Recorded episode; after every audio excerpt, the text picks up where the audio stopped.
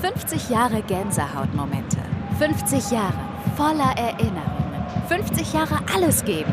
50 Jahre das schönste Stadion der Welt. Schwarz-gelbe Geschichten. Präsentiert von Signal Iduna. Signal Iduna. Füreinander da. Es ist wieder Zeit, neue schwarz-gelbe Geschichten zu erzählen. Schön, dass ihr mit dabei seid, auch in dieser Folge. Hallo und herzlich willkommen hier in unserem kleinen, aber feinen Studio. Alles in schwarz-gelb gehalten. Und heute habe ich einen Gast bei uns mit italienischen Wurzeln und seit vielen, vielen Jahren jetzt in Deutschland, in Dortmund vor allem. Das ist ja das ganz Entscheidende. Tatjana Skrilati. Erstmal herzlich willkommen. Dankeschön für die Einladung. Das Kapitel in dem Buch hat einen Untertitel in Klammern.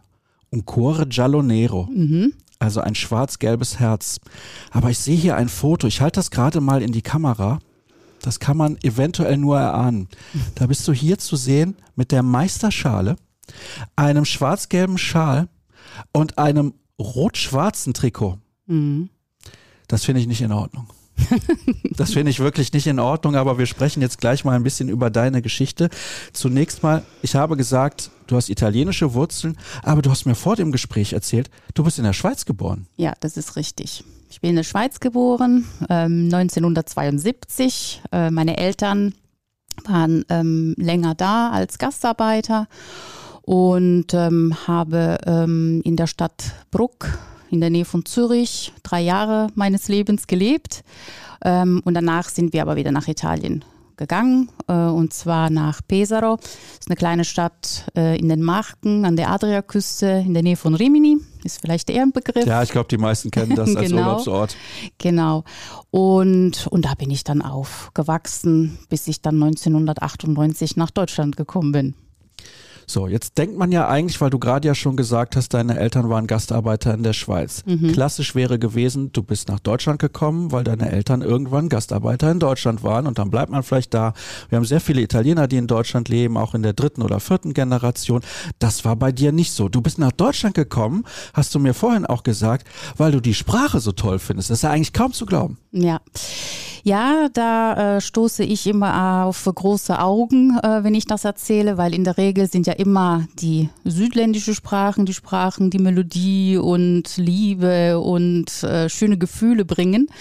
Aber ähm, ich bin ja ähm, Germanistik von Hause aus, also ich habe mich sehr ähm, intensiv mit der deutschen Literatur ähm, auseinandergesetzt. Und so das äh, zündende Erlebnis war eigentlich Franz Kafka und seine Bücher, seine Romane ähm, die mich wirklich sehr fasziniert haben und ich bin seitdem eigentlich großer Fan der deutschen Sprache. Für mich ist sie wunderschön, ähm, klingt toll und ich meine, ein Land, das so viele ähm, Schriftsteller und Denker hat, ähm, denken nur an die ganzen Philosophen, ja, ist eigentlich nur, ja, zu erkunden. Ja, und du bist dann ausgerechnet in Dortmund gelandet. Gab es mhm. damals einen speziellen Grund dafür, warum du ausgerechnet nach Dortmund gekommen ja, bist? Weil ich ähm, im Rahmen eines Projekts des italienischen Kultusministeriums äh, die Möglichkeit bekommen habe, als äh, Fremdsprachenassistentin für Italienisch an eine ähm, berufsbildende Schule ähm, mitzuwirken hatte. Und eigentlich hatte ich mich für Hamburg beworben.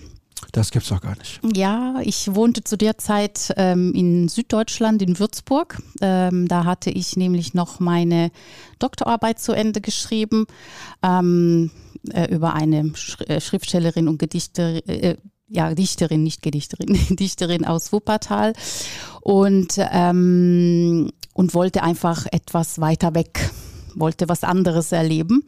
Und dann bin ich aber für Dortmund äh, ausgelost worden und ähm, Gutes Los, würde ich sagen. Im Nachhinein ja. Ja, doch, das denke ich auch. Also sonst wärst du ja nicht in diesem Buch gelandet und würdest heute auch genau. nicht hier genau. sitzen. Aber ich glaube, das ist das kleinste Ding. Aber also daher der Grund, warum du nach Deutschland gekommen bist und mal ganz ehrlich, Würzburg liegt in Franken. Mhm. Ich selber habe mal in Nürnberg gelebt und weiß, das könnte für Leute, die dann neu nach Deutschland kommen, am Anfang nicht ganz so einfach sein, mit den Franken überhaupt ein Gespräch zu führen. Das mal das Erste und das mhm. Zweite, was zu verstehen. Absolut. Ähm, ich muss auch erzählen, dass äh, einige Jahre davor, 1993, ich in Würzburg mein Erasmus-Programm äh, gemacht habe.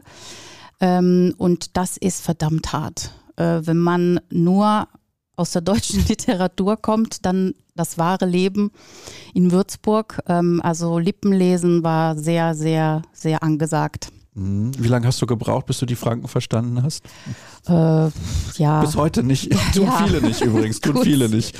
Nein, also irgendwann kommt man rein, aber das war schon sehr schwierig. Also hier muss ich sagen, in Dortmund, gut, nach dieser harten Schule äh, ja, war es dann natürlich super. Also ich habe mich auch in der Sprache hier verliebt. Also ich weiß, wie ich diese ganze Ruhrpott ähm, Deutschbücher gekauft habe und kaputt gelacht habe mit diesen ganzen speziellen Wörtern. Toll. Ja, finde ich auch. Deswegen Dortmund die beste Wahl, das beste Los, was du eigentlich ziehen konntest. Ein bisschen übrigens wie Jürgen Klopp damals. Der wollte, also wollte nicht unbedingt nach Hamburg. Dann hat der HSV gesagt, ja, so die Klamotten, die der trägt, gefällt uns nicht. Dann wurde es auch nicht Hamburg, sondern Dortmund. Aber das nur als kleiner Schwenker. Wir kommen mal zu deiner Geschichte. Ich habe ja eben gesagt, hier ist ein rot-schwarzes Trikot und hier steht aber auch Giallonero, also schwarz-gelb. Borussia mhm. Dortmund ist dein Herz.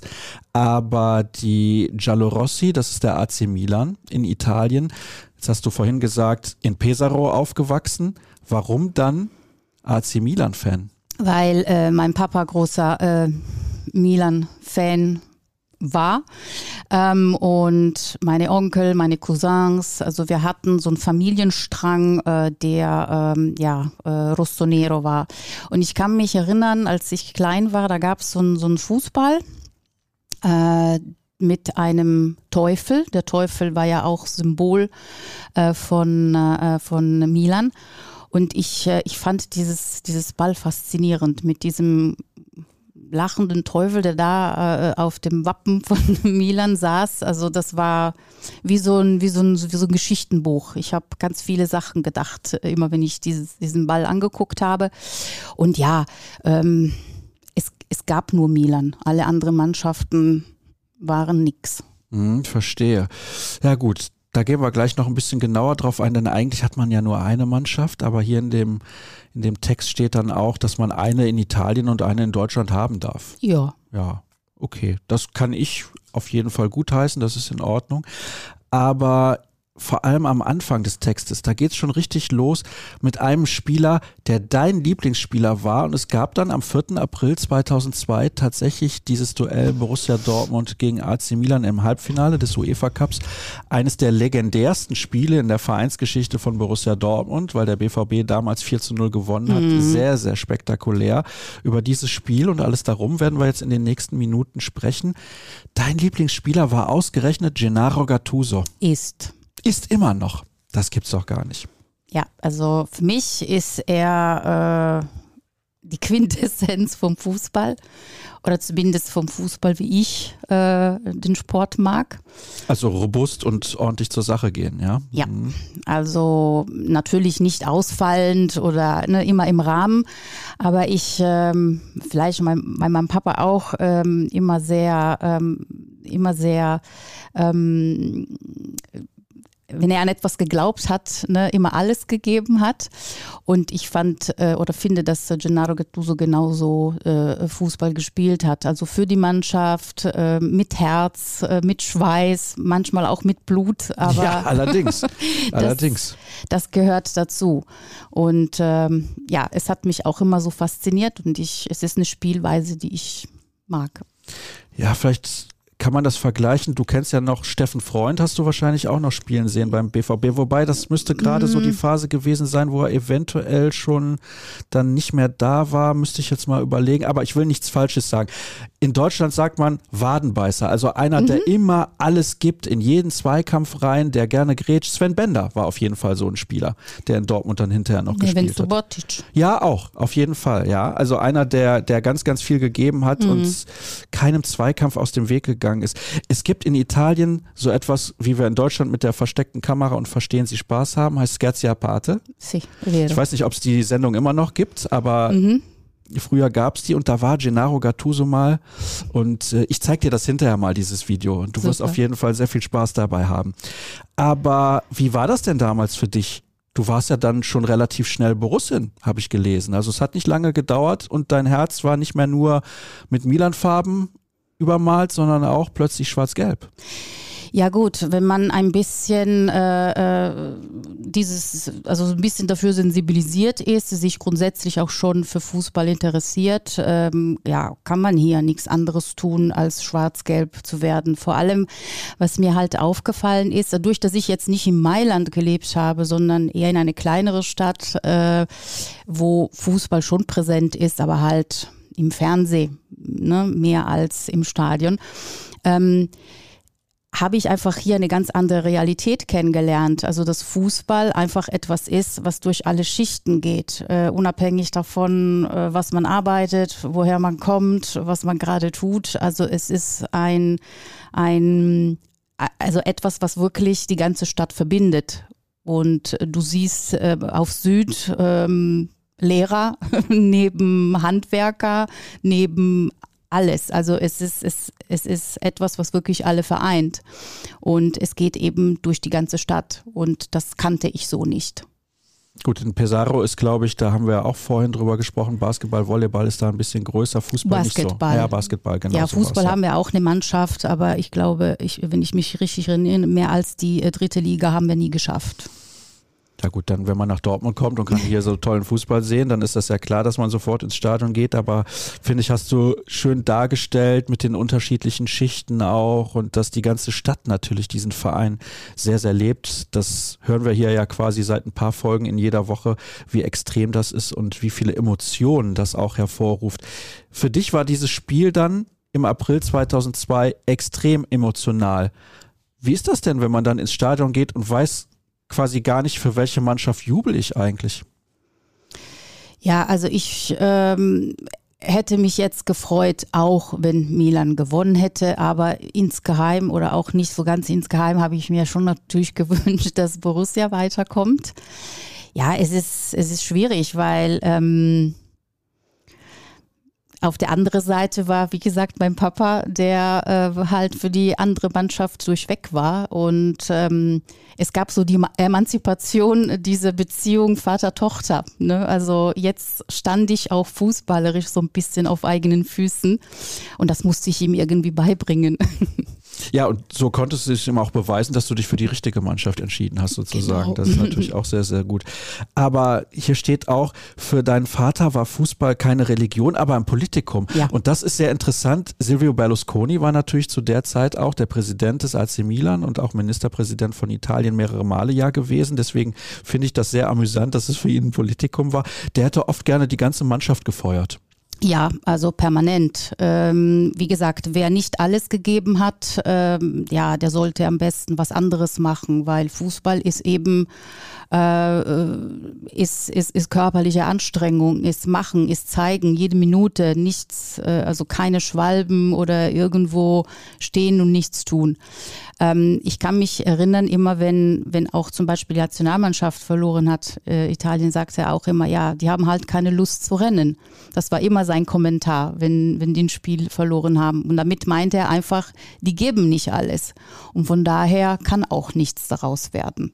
Da müsste er aber eigentlich sehr schnell Borusse geworden sein, war ganz ehrlich. Also das ist ja der perfekte Verein für ihn. Ja, also ähm, mit der Zeit äh, haben wir dann am Wochenende auch immer über die Bundesliga gesprochen, weil er hat dann auf den Teletext noch äh, geguckt, wie die Bundesliga oder wie die Spiele ausgegangen sind. Und dann hat er mir immer gesagt, ähm, also wenn man ein Tor bekommt, gibt es ja unterschiedliche Ausdrücke auf Italienisch, die man dafür nutzen kann. Ähm, una seppia, das ist so ein Tintenfisch. Ihr habt eine Seppia gekriegt, ich habe einen Tintenfisch gekriegt, das ist so ein Gegentor. Oder eine Birne, una pera. Und dann hat er mir immer gesagt, ja, wenn wir verloren haben, heute habt ihr zwei Beere bekommen zwei Birnen. ja, zum Glück zu der Zeit war Borussia Dortmund sehr erfolgreich. Ja, 2002 deutscher Meister geworden. Und Lass uns mal zu diesem Spiel kommen. Was hat dein Vater denn vorher zu dir gesagt? Vor diesem Spiel? Hat er gesagt, geh du mal ins Stadion, Milan wird schon gewinnen oder wie war die Situation? Kannst du dich danach noch, äh, noch ja, erinnern? Ja, also der hat, äh, also der war sich natürlich sicher, dass äh, Milan gewinnen äh, würde und ich äh, und der war auch eigentlich auch äh, ähm, ja so ein bisschen wo wir dann eben über Politikum gesprochen haben. Also er fand das auch immer sehr schade, dass er äh, die, die Spiele auch nicht immer gucken konnte, weil die waren alle auf Pay-TV und mein Vater, ja, wollte das Geld dafür nicht ausgeben. Das war ja dann auch immer so ein, so ein Thema, ne, was ihn aufgebracht hat.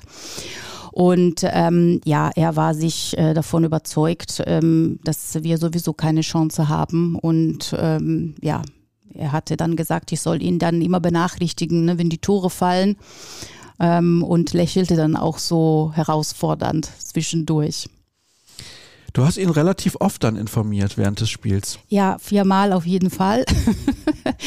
und eigentlich ja häufiger als er, als er, als ihm lieb war. Mhm. Ich weiß noch und habe gesagt, ja, wir haben jetzt ein Tor geschossen. Ach so, ne? Und wer? Und ich sage, ja, Amoroso. Ja, wie? Aber Amoroso spielt doch gar nicht für Milan. Ja. Ja, das war der besondere Tag, der Tag von Marcio Amoroso im ja. Trikot von Borussia Dortmund. Drei Tore hat er Drei damals Tore, geschossen. Genau. Es gibt auch noch ganz oft diese Aufnahme, die, die man sieht von diesem legendären Dribbling auch von DD, wie er mhm. über die Milan-Spieler drüber lupft. Da kannst du dich wahrscheinlich auch noch dran erinnern, als wäre das gestern gewesen. Ja, also das war schon sehr spektakulär. Ich meine, jedes, jedes Spiel im, im, im Stadion ist fantastisch, aber der war natürlich, ja, das, das war einfach großartig. Hast du danach sehr viel mit deinem Vater gestritten, weil hier steht auch in dem Text Babbo, also das sollten wir kurz erklären, das sagt man eigentlich in Italien generell zu seinem Vater. Das ist also nicht jeder Vater heißt Babbo, sondern das ist der Spitzname. äh, willst du mich wieder enterben? Das hatten wir doch schon. Hat er dich oft enterbt? Ja. Ja, ja, immer wenn ich etwas gemacht habe, was äh, nicht in seine Weltanschauung äh, passte, seien zum Beispiel so Freunde, ähm, die er gar nicht mochte, äh, sollte ich das doch bitte überdenken. Ansonsten würde er mich doch auch enterben, so als und da auch. Ne? Also ja, ja, der meinte, ich sollte doch wieder zur Vernunft, Vernunft kommen. Ansonsten gäbe es ja wieder die, ja, die, Außer die, die ja, das Enterben, das war immer seine, seine größte Drohung. Er hat mich dann auch immer wieder in die Familie zurückgeholt. Ja, Gott sei Dank, Gott sei Dank. Auch damit er mich wieder enterben konnte. Ja, das war ja. ja, klar. Das ist so ein kleiner Running Gag dann zwischen euch ja, gewesen. Ja.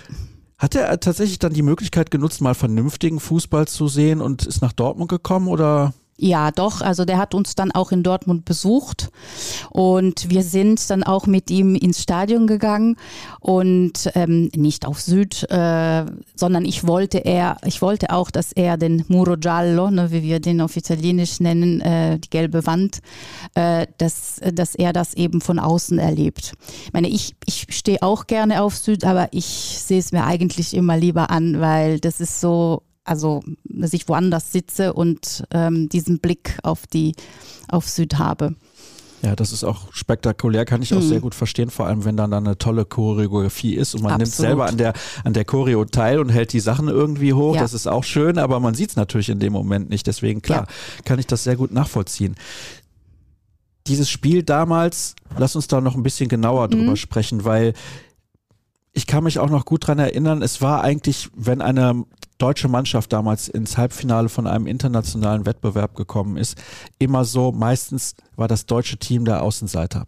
AC Milan, großer Name, mhm. oft die Champions League gewonnen, tolle Spieler. Paolo Maldini hat damals zum Beispiel noch gespielt, den werden fast alle kennen, die hier reinschauen oder reinhören, da bin ich relativ sicher. Aber warst du vom Gefühl her sehr positiv gestimmt? Weil klar, man hat ja damals auch noch um die deutsche Meisterschaft gespielt, aber trotzdem, Milan, der große Name mit vielen bekannten Spielern, mit deinem Lieblingsspieler Gennaro Gattuso, aber auch mit Paolo Maldini, eine super Mannschaft gewesen. Ja, aber ähm, ich denke, also wenn man an die Geschichte von David und Goliath denkt, ähm, weiß man, äh, es kann eben auch anders ausgehen. Also die Größe ist nicht immer entscheidend. Ähm, ich glaube, damals war einfach eine unglaubliche Atmosphäre. Es war auch einfach eine unglaublich äh, lebendige, äh, äh, ähm, ähm kraftvolle Mannschaft, äh, dem ich wirklich alles zugetraut habe, auch eben dieses Spiel zu gewinnen haben sie dann 4 zu 0. Mhm. Hast du danach deinen Vater dann direkt mal angerufen? Ja, ich habe ihn angerufen und äh, ja, dann ging es, wie gesagt, die die philippischen Reden los. Ne? Und ja, sie hätten dann, äh, wenn es so ist, wenn man 4 zu 0 verliert, dann äh, ist das ja kein Zufall. Und äh, vielleicht könnte man den Schiri bezahlt haben. Das wäre natürlich auch noch eine Möglichkeit ja. gewesen. Aber ne, äh, ja, genau, die Mannschaft war da auch komplett entlassen und wieder über Berlusconi hergezogen, dass er nicht dass er sich nicht mehr auf Fußball konzentriert, andere Gedanken hat und nicht mehr investiert und überhaupt und alles schlecht. Ich mag die Ironie, die dein Vater hatte, weil als Milan-Fan zu sagen, der Gegner hat den Schiedsrichter bezahlt, ne? ist natürlich dann auch. Ja gut, da wissen, äh, darf man das sagen, Juventus Turin-Fan ja. vielleicht mehr davon. Ja, du musst das natürlich auf jeden Fall sagen als Milan-Fan, aber vor allem natürlich auch als Borussia. Also ein ganz spezielles Spiel, wirklich ja in die Geschichtsbücher von Borussia Dortmund eingegangen und auch in dieses Buch des Kollegen Uwe Schädelbauer und deswegen sitzt du ja auch heute hier. Aber das ist auch interessant. Hier steht auch, die 64. Minute, das 4 zu 0 durch Jörg Heinrich beschert meinem Vater den entscheidenden Dolchstoß. Die anderen haben ihn tief verletzt.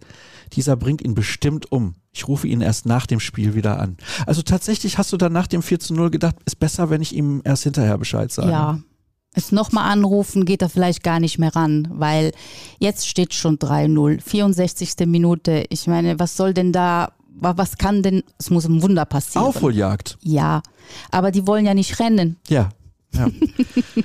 Hat er das dann gar nicht in Italien irgendwie im Radio gehört oder Nein. sowas? Ah, tatsächlich. Nee, der, ähm, der, ist, der ist dann konsequent. Also wenn man nicht will, dass man das Spiel anguckt, dann guckt er sich das nicht an. Okay, verstehe. Ja, es gab ja dann aber auch noch ein Rückspiel. Und das ist das Ende dieser Geschichte. Da schreibst du auch, beziehungsweise es steht hier, als Wiedergutmachung habe ich ihm eine Karte für das Rückspiel am 11. April in Mailand organisiert mhm. und einen Borussia-Schal geschickt. Mhm. Der Schal, hat er den nicht sofort zurückgeschickt? Nein. nein, nein, nein, hat er nicht. Und äh, er, ähm, er, er hat das auch immer dabei gehabt, äh, wenn er uns in Dortmund äh, besucht hat. Und nein, also ich glaube, irgendwo äh, neben dem Schwarz äh, und Rot äh, war doch auch Platz für ein bisschen Gelb. Ja, das finde ich aber auch mehr als in Ordnung. Und ich weiß gar nicht mehr, wie das Rückspiel ausgegangen ist, aber Milan hat es meines Erachtens gewonnen. Ne? Ich glaube auch. Mhm. Aber du bist dann nicht mit ihm dahin? Nein. Ich habe äh, die Karte äh, ihm ähm, organisiert äh, über einen ähm, über eine Freundin, die in Mailand gewohnt und gearbeitet hat und da auch Kontakte hatte. Und ähm, ich glaube, der ist da mit meinem Onkel hingefahren. Also die beiden Alten haben sich dann das Spiel angeguckt, haben sich auch gefreut, äh, im Stadion äh, sein zu dürfen, weil so die Stadiongänger waren sie natürlich nicht. Äh, zu weit, zu umständlich und ne, zu viel Geld für die Tickets und überhaupt. Hauptsache meckern, ne, so im Grunde genommen. und ähm, und von daher, so war das eine schöne Überraschung, auch weil er ja am 5.4. Ähm, äh, Geburtstag hatte. Ja, okay, also genau im Prinzip zwischen den beiden Spielen. Also tatsächlich ist er mit einem 4 zu 0, also einer 4 zu 0 Niederlage seiner Mannschaft in seinen Geburtstag reingegangen. Ja. Das ist eine Katastrophe gewesen. Ja. ja. Hat er überhaupt gefeiert? Wahrscheinlich nicht. Trauerfeier damals. Nee, wahrscheinlich gar nicht. Nee. Mm -mm. Was für eine Katastrophe. Ja, also das ist eine fantastische Geschichte, wie ich finde. Und ähm, jetzt gab es ja im letzten Jahr zweimal das Duell Borussia Dortmund gegen AC Milan in der Champions League. Und ich nehme an, dass das für dich immer noch emotional ist, auch wenn es natürlich was anderes ist. Klar, mittlerweile, also diese spezielle Geschichte ist ja schon über 20 Jahre her. Trotzdem hast du noch so tolle, fantastische Erinnerungen daran. Das finde ich echt super. Aber war die Emotion jetzt bei den letzten Spielen dann auch nochmal so groß wie damals oder war das jetzt anders? Nee, das war anders, äh, weil ähm, mein Papa meckert jetzt woanders. Ähm, er guckt sich äh, die Spiele von einem anderen Ort. Und ähm, das wäre nicht mehr dasselbe, ähm, die Spiele anzuschauen. Und ich habe sie mir in Ruhe zu Hause ohne, äh, ohne viel äh, Trara angeschaut einfach mit einem Gedanken an ihm. Und aber im Pay-TV dann? Ja. Ja, das ging leider diesmal nicht anders. Ja, nee, aber diesmal, also ich hab's ja. Ich äh, bin bin nicht so strikt wie er.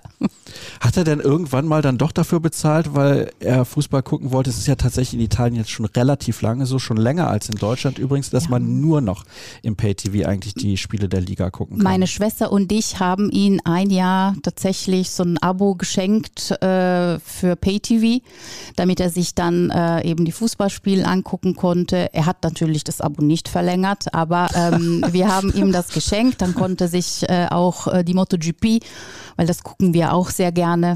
Ähm, und Valentino Rossi kommt ja. Ja, natürlich. Ne? Ähm, und ähm, das hat er dann genossen, aber dann meinte er, ach nee, ne, verlängert hat er es nicht. Hm. War das ein anstrengendes Jahr für deine Mutter? Mit dem, als er die P Ja, als er PTV hatte? Nein, weil die waren sehr stets sehr gut organisiert. Sie hatte ihr Fernseher oben und er hatte sein Fernseher okay. unten und äh, irgendwann trennten sich die Wege und jeder konnte gucken, was er wollte. Hm, ja, sehr, sehr schön. Ja, aber ich finde insgesamt, wenn du jetzt mal überlegst, es ist über 20 Jahre her und die Emotionen, die du na, da noch mit verbindest, das ist wirklich fantastisch. Ja, absolut. Also sowas passiert halt auch nicht äh, äh, jeden Tag.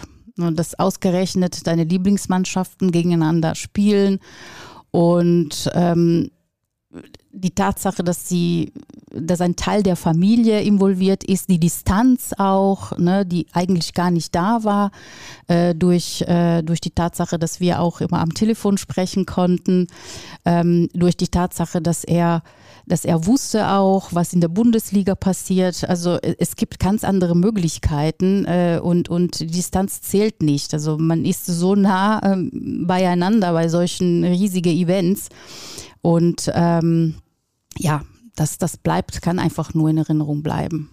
Mit wem warst du eigentlich damals in Dortmund im Stadion und was haben die Leute gesagt zu dir? Weil, wie gesagt, auch ein schwarz-rotes rotes Herz hatte, hattest du. Oder hast du immer noch? Also ich, ich sag mal, ähm, solange es äh, keine andere deutsche Mannschaft ist, ist das ja nicht so schlimm. Ähm, das hat ja was Exotisches, dass ja. man dann auch für eine Mannschaft eine andere Liga ist. Ich glaube, das ist dann nicht so, äh, ja, mm, strange. Ne? Es gibt ja auch viele Freunde von mir, die ich meine, gucken wir einfach, ab, abgesehen von den Freunden, die dann auch eine, eine Mannschaft haben, die die besonders toll finden aus einer anderen Liga. Aber wir wissen ja von Jürgen Klopp, der hat ja auch immer ein Herz für Liverpool gehabt. Von daher ist das, und das fanden wir jetzt nicht strange.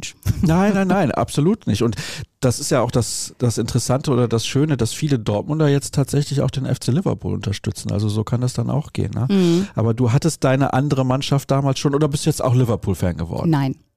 Weil sie rote Trikots haben, hätte er sagen Also können. zwei reichen. ja, zwei sind auch anstrengend genug. Aber ja, erstmal freue ich mich sehr, dass du hier mit dabei gewesen bist. Ich finde, es ist eine großartige Geschichte. Die ganze Emotion, die der Fußball auch erzeugen kann, das haben wir in dieser Geschichte jetzt gehört und ich bin mal gespannt. Champions League wird ja jetzt auch wieder ein bisschen größer. Mhm. Ob die beiden Mannschaften dann vielleicht in der nächsten Saison wieder gegeneinander spielen, kann ja durchaus der Fall sein. Aber dann machen wir das so dann nehme ich dich auf jeden Fall mit ins Stadion. Ich komme gerne. Ja, können mhm. wir uns mhm. darauf einigen, dass wir Sehr dann zusammen gerne. das Spiel gucken, wenn sie nochmal gegeneinander spielen? So machen wir das. Kontachi. Okay, alles klar. Dann darauf verlasse ich mich und dann freue ich mich, dass wir miteinander plaudern durften. Wie gesagt, es hat mir sehr, sehr viel Spaß gemacht, Tatjana. Danke. Danke nochmal für deine Zeit und ihr wisst das ja, in der nächsten Woche gibt es schon wieder die nächste schwarz-gelbe Geschichte rund um Borussia Dortmund und das schönste Stadion der Welt. Ist nicht San Siro, muss ich an der Stelle nochmal sagen. Das schönste Stadion der Welt steht natürlich in Dortmund. Das war's. Habt eine gute Zeit. Bis zum nächsten Mal. Tschüss. Tschüss. Dafür Teamplayer. Dafür dich und deine Familie. Dafür alle. Signal Iduna. Dein starker Partner für Versicherungen und Finanzen. Signal Iduna. Füreinander da.